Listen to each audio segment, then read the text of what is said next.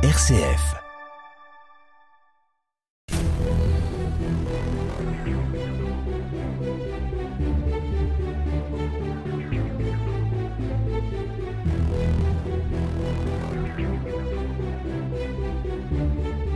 Bonjour, aujourd'hui nous parlons de la foire de romans, plus exactement de la foire exposition de romans, avec un retour vers le passé de cet événement. Pour le grand historien Fernand Brodel, les vraies foires sont celles auxquelles une ville entière ouvre ses portes. Et c'est bien vrai pour le cas de la foire de romans, dite aussi foire du, Dauphiné, dont les deux dernières éditions ont été annulées pour cause de pandémie, et de locaux non conformes, eh bien cette foire est revenue à Romans-sur-Isère, au cœur de la ville, au printemps 2023, un retour à l'emplacement d'origine en attendant de nouveaux locaux pour 2025.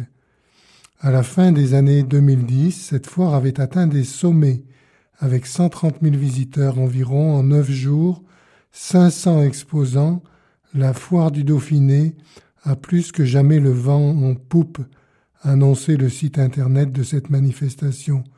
Alors comment cet événement commercial et festif a-t-il pris une telle importance?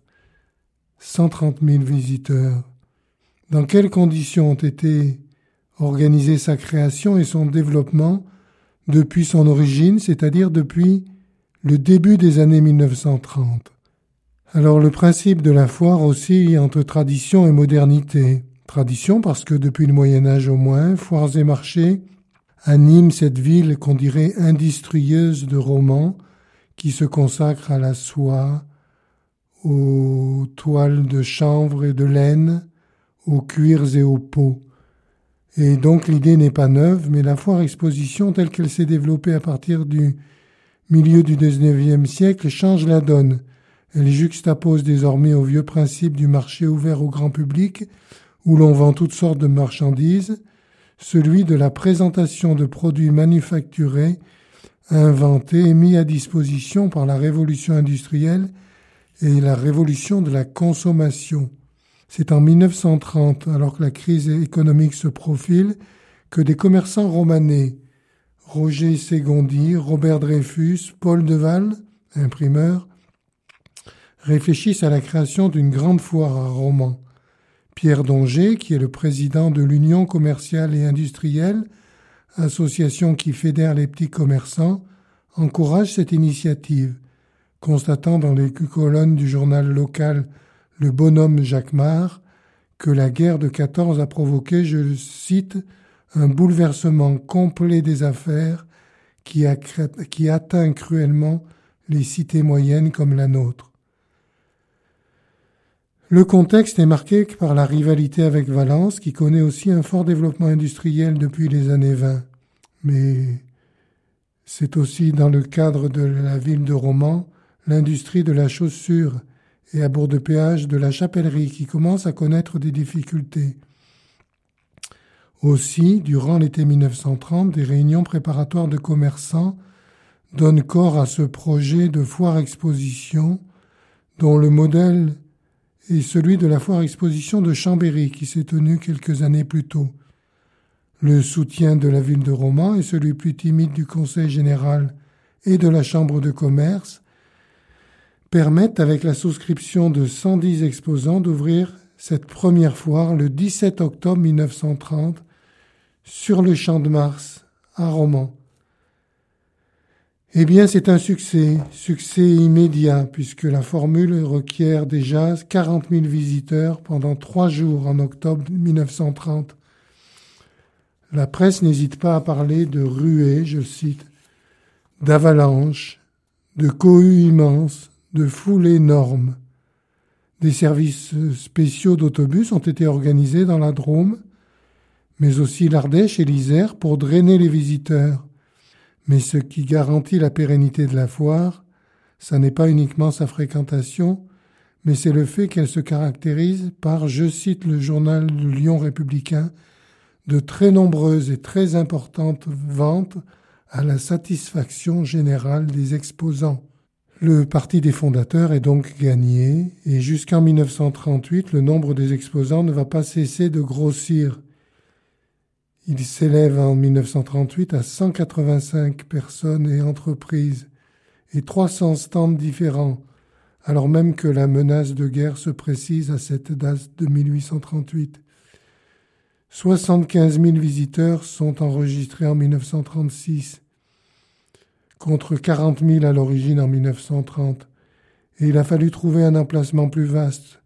C'est celui de la place Jean Jaurès qui va être retenu, pour répondre aux défis de ce succès populaire et à la réussite commerciale de la foire. Nos mémoires sur RCF, Philippe Bouchardot. Alors qui sont les exposants? Qui sont ces exposants qui se félicitent de renouer avec les affaires alors que la crise s'approfondit? Ce sont d'abord les métiers de l'alimentation, 37% des exposants en 1936, 29% encore en 1938. Ces métiers de bouche dominent avec pas moins de 24 marchands de verre recensés en 1936, des charcutiers par exemple venant d'Alsace, du Nord, du Dauphiné. Viennent ensuite les métiers de l'équipement domestique, environ 20% des exposants en 1936, 15% en 1938, et également les métiers de l'équipement agricole, parce que c'est une foire qui se tient dans un milieu rural. Mais curieusement, Roman, pays de la chaussure et du cuir, voit relativement peu d'exposants d'industriels. Alors que la foire pour les exposants doit servir à, de préface à la rénovation économique, le comité organisateur n'hésite pas à afficher des objectifs protectionnistes avec un slogan qui fait choc N'achetez jamais aux étrangers ce que vous pouvez vous procurer en France. Sous-entendu, rendez-vous à la foire et dans les magasins de proximité. La foire valorise ainsi avant tout l'artisanat, l'atelier familial, les métiers et les savoir-faire locaux. Mais voilà que la guerre survient, elle est déclarée le 3 septembre 1939.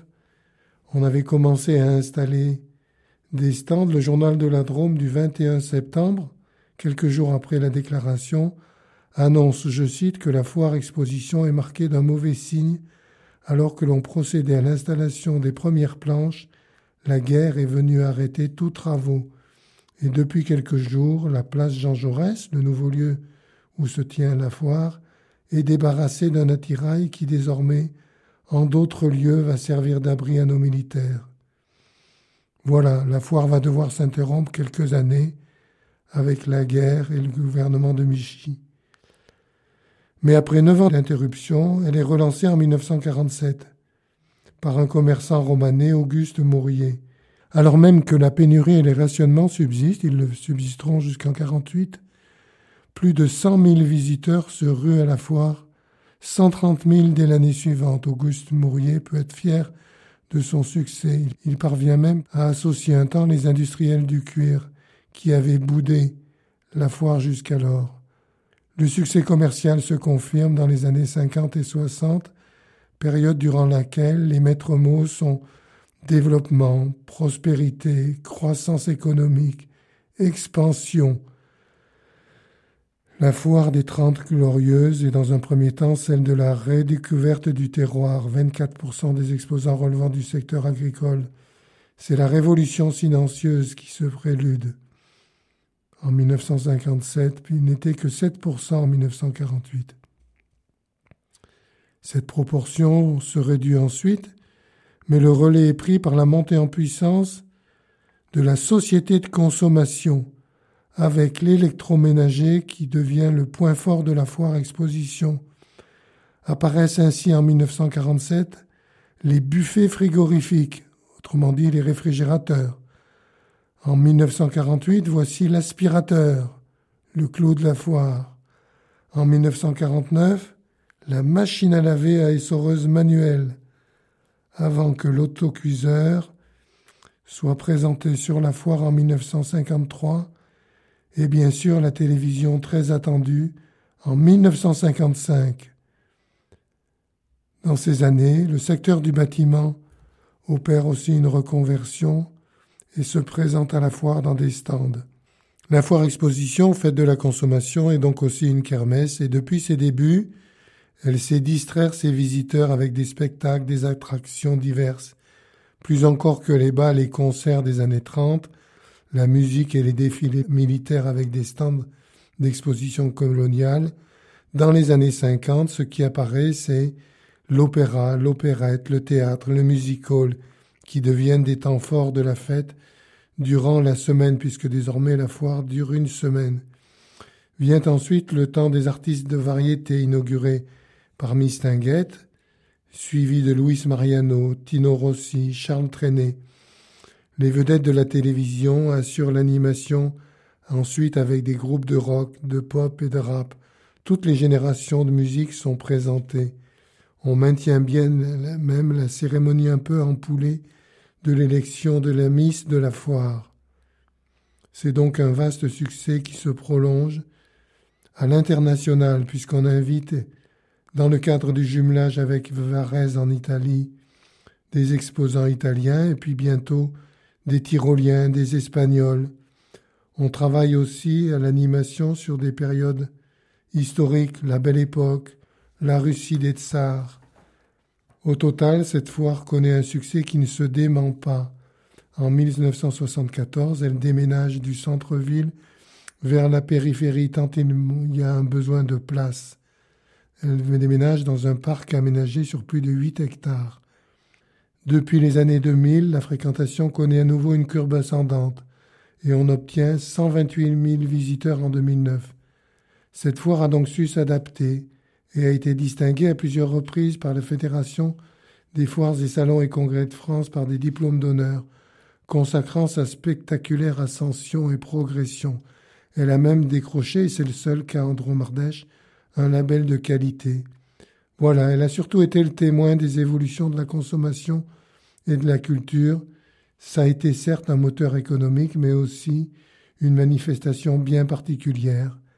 Voilà, rendez-vous une prochaine chronique. À bientôt.